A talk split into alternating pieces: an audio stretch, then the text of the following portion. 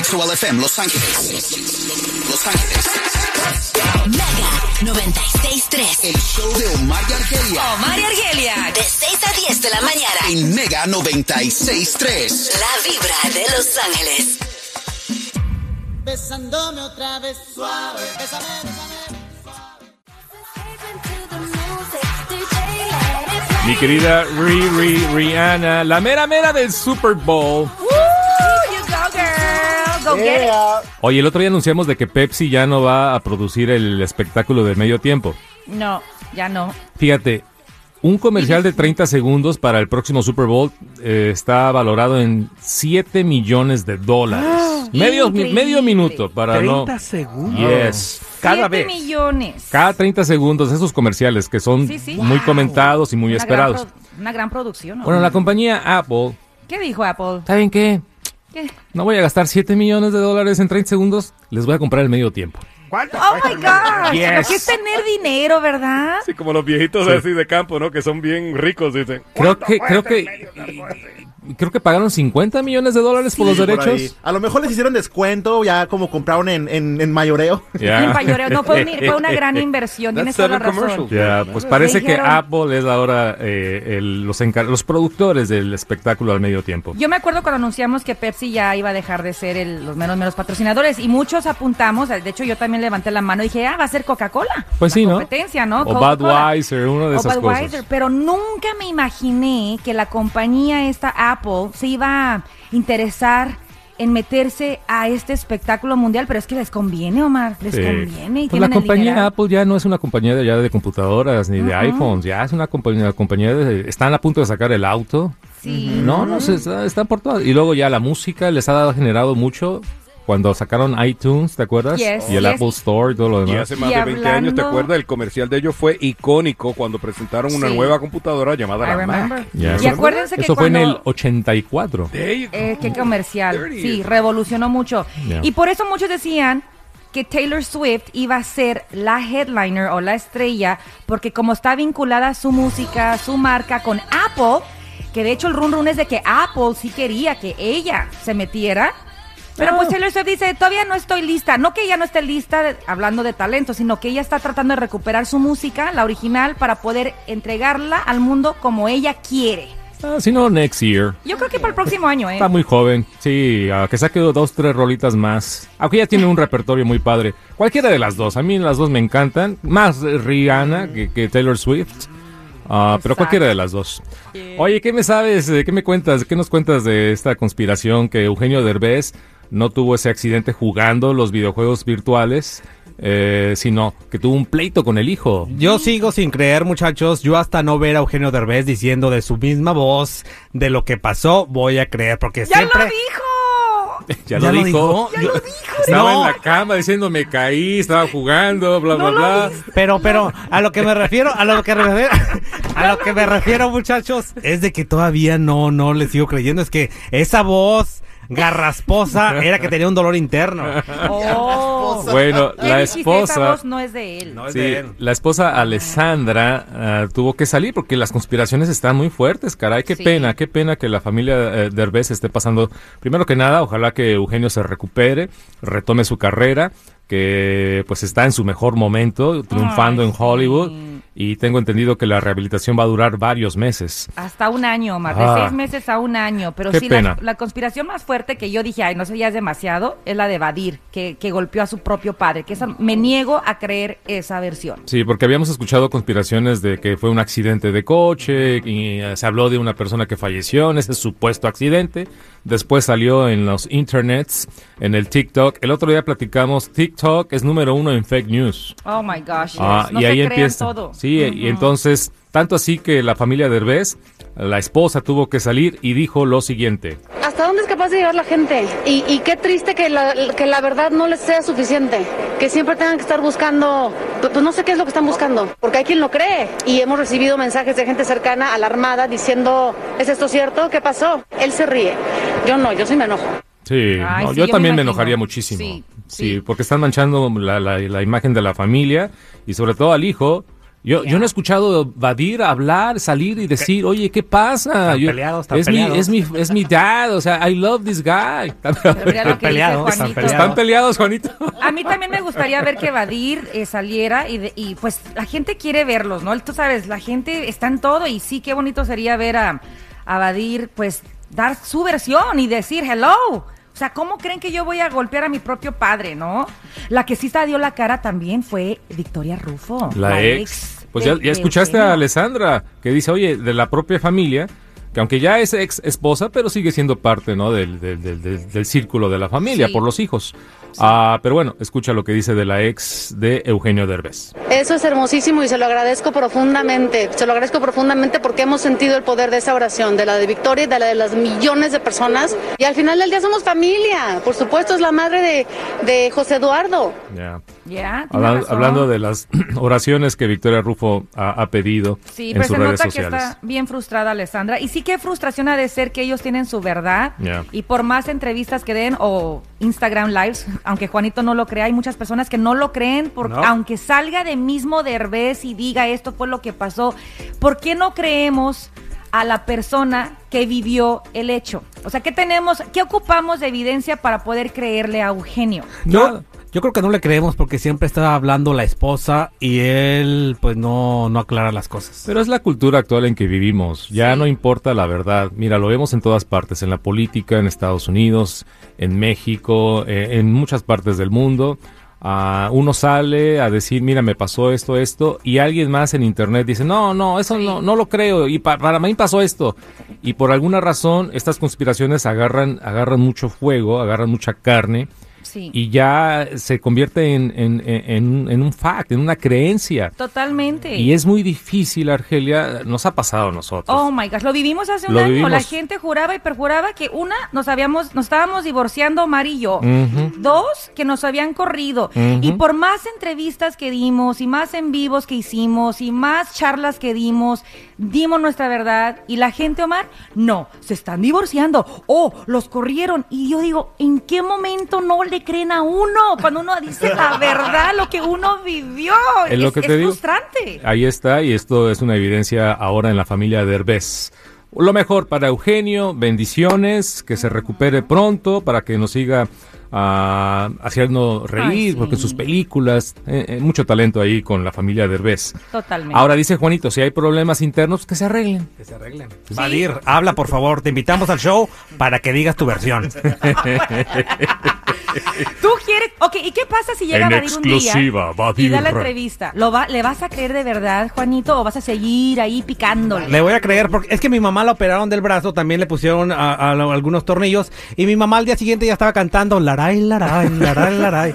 ¿Qué dices tú? Mi mamá al día siguiente ya estaba planchando. Ya estaba planchando, ya estaba cocinando. Fíjate, es cierto, porque mi jefa, eh, TMA, yo sé, la semana pasada le hicieron un procedimiento médico, la colonoscopía. Ah, y a las dos heroína. horas, a las dos horas ya nos mandó un video que estaba cocinando. Te digo. Increíble. y- y lo que te digo. Pero, Pero, bueno. es colonoscopía, man, no se fracturó un hueso acá. Argelia, ¿te han hecho a ti eso? Eh, yo, yo duré una semana para recuperarme después. Yo de estoy eso. en esta, tengo que, hacer- tengo que hacerlo ya. Yo decía, ¿qué me hicieron, Dios mío? no, no. Que se Oh, repita. que God. se- Ay, ay, ay, ay, ay, ay. Oye, quería hablar de la vergüenza, ah, la vergüenza de la cultura latina. Fíjate que ah, una de las cofundadoras de Libro Libros, ah, Patti Rodríguez, que por mucho tiempo trabajó en la radio también como productora de Ryan Seacrest, Y talento también. Talento, por supuesto, muy conocida en la comunidad. Eh, Patty eh, tiene su, su compañía de Little Libros. Lero libros, sí. Eh, ahora también tiene un podcast que Yes. tiene que ver con la herencia latina, la, la- nuestra cultura. Y en su momento ella dice que se sentía vergüenza de su cultura latina. Déjate lo pongo, Argelia, y nos platicas un poquito más y reaccionas. I grew up feeling ashamed of being a daughter of immigrants, and it's something that I, as a parent, I do not want, my children to ever feel. Pues muchas preguntas. Primero que nada, ¿cómo llegas a sentir vergüenza por tu cultura latina, por tu familia, por tus papás que no hablan a lo mejor inglés?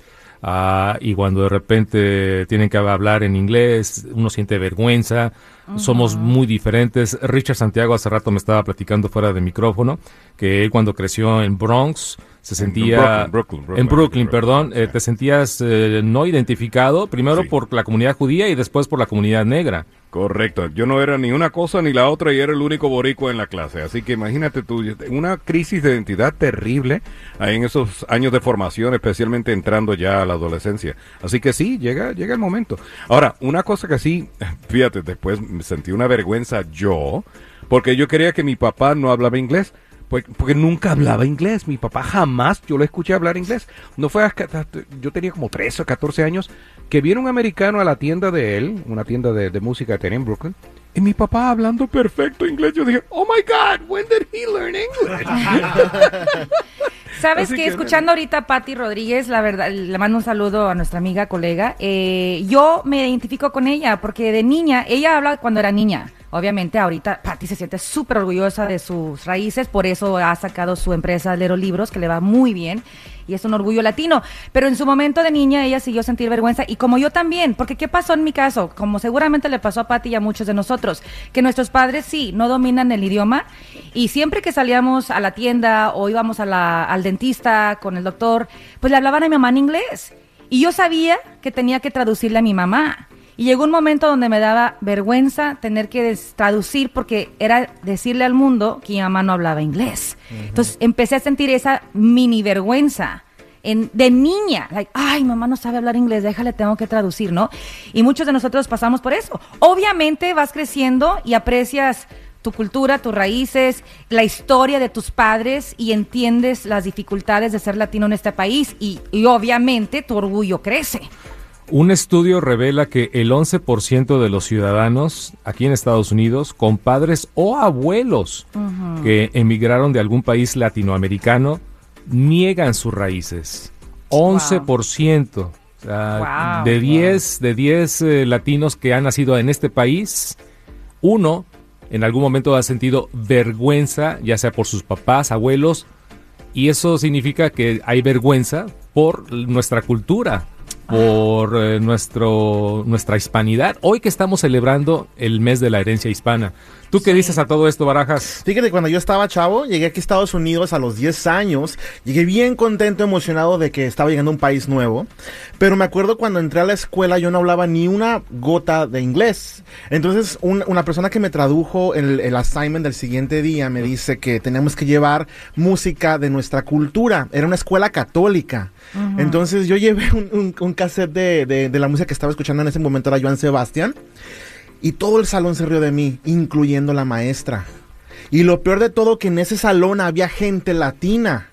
Yo en ese momento sentí que quería que me tragara la tierra. Claro. Porque Sí. yo no veía, yo, yo para mí nunca había esa división de culturas o de que tú eres morenito, de que tú eres de raza negra, de que tú eres este a- americano. Yo simplemente veía, pues estaba en un país nuevo y ya. Claro, claro. Sí. Entonces, No este, entendías por qué al llevar música de Joan Sebastián era motivo de risa y de burla para ti. Entonces, para mí eso cre- este, creó una, una- un trauma inconsciente que hasta la fecha lo tengo.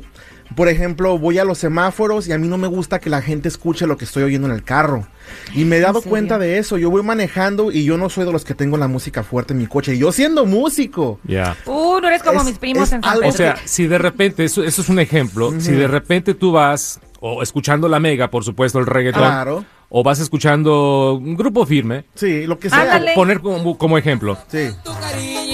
Ándale. Uy, uy, yo le subo el volumen. Yo le subo, ¿eh? pero llegas tú, Barajas, a un semáforo y te toca un, un rojo y, y le bajas. Le bajo. Para que el de al lado, que no es latino, si Sí. es un blanco o negro, no te identifique como latino. Y te juzgue. O sea, está, Y- y- estás tú ocultando Eh, y, y- tu, y- tu- y tu eso me cultura. pasa y, y cuando, y cuando lo estoy haciendo pienso por qué estoy haciendo esto si yo no me avergüenzo por ser latino pero me pero es como que siento esa vergüenza que sentí en ese momento cuando todos estaban burlando de mí Te regresa Ah, cuando como a un este trauma. país. Sí, sí, Tiene sí, un trauma, Y me un pasa trauma. y me pasa con toda la música. Música, ¿eh? No nomás, no nomás con la música regional, me pasa con la música en español, el rock, mi propia música. Me cuesta mucho trabajo mostrarle a la gente, o sea, pero es simplemente lo que me pasa. Y le hace clic al botón de K Mozart para ir. Sí, empieza a escuchar, ¿no? Acá muy acá. Oh, esto lo escucho nomás de vez en Eso cuando. lo escucho. Oh my God, qué, qué. Bueno, pues ahí está nuestra vergüenza, Argelia. ¿Por qué, ¿Por qué nos avergonzamos de nuestra cultura latina en este país, en los Estados Unidos? Y a veces se entiende porque como le pasó a Ricardo Barajas, creo que todos hemos tenido algún episodio, Richard, de bullying, de discriminación, de rechazo, de señalamiento, de no hablar inglés, se burlan de ti y por supuesto esto nos marca y ya cuando vamos creciendo y luego se lo pasamos a nuestros hijos y nuestros hijos que crecieron con eh, sus abuelos o sus padres, según esta encuesta, el 11% de los latinos aquí en Estados Unidos en algún momento se han avergonzado de nuestro idioma, de nuestra cultura. Por eso es tan importante, Omar, tocar este tema. Y qué bueno que lo estamos tocando en el mes de la herencia hispana, porque se trata de resaltar eh, nuestras tradiciones, nuestro idioma. Y, y esto que está haciendo Patti Rodríguez, volviendo a, a lo que ella dijo en la entrevista, por eso ella lanzó este, esta compañía, para enseñarle a los niños desde chiquitos, a través de sus libros, eh, sentirse orgullosos de su idioma, de ser bilingües, de ser biculturales y de celebrar todo lo que pues Dios nos dio, ¿verdad? Si nos escogió para nacer latinos, pues hay que celebrarlo. Así es, totalmente. Hay que celebrar nuestra cultura. Platica con tus hijos si en algún momento se han sentido avergonzados por, por, uh, por los papás o por los abuelos o por el español, por lo que sea. Aunque como Bad Bunny es el artista mundial del momento, y la semana pasada hablamos un poquito de Bad Bunny, como Sí. él ha dicho con español, voy a triunfar y lo está haciendo. Así que a, a lo mejor puede cambiar un poquito. ¿Eh? Gran ejemplo. Gran ejemplo, ¿verdad? Del idioma, sí, defender el idioma.